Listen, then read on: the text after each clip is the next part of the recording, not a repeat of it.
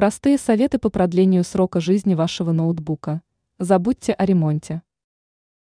В целом, сейчас компьютерная техника такого качества, что при грамотной эксплуатации она может служить десятилетиями, правда технологии устаревают и нам приходится их менять.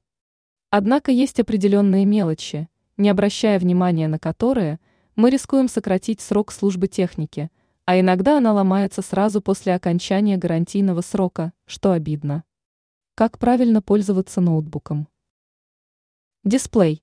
Есть люди, которые ради экономии покупают для протирания дисплея обычные влажные салфетки.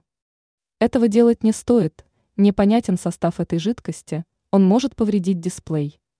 Затем жидкость может попасть в динамики и на клавиатуру, контакты начнут окисляться, и ноутбук придется нести в ремонт.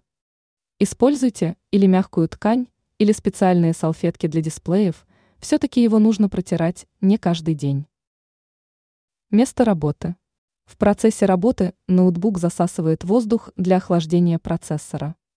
Таким образом, отверстия, через которые засасывается воздух, должны быть всегда открыты. И место, где стоит ноутбук, должно быть чистым, чтобы не происходило засасывание пыли. Шнур питания. А вот за этим нужно следить неустанно, поскольку новую зарядку для ноутбука найти достаточно сложно, да и стоит она прилично. Шнур зарядки очень гибкий, и когда мы его сворачиваем после использования, потом при разматывании, он стремится перекрутиться, это очень плохо во время зарядки.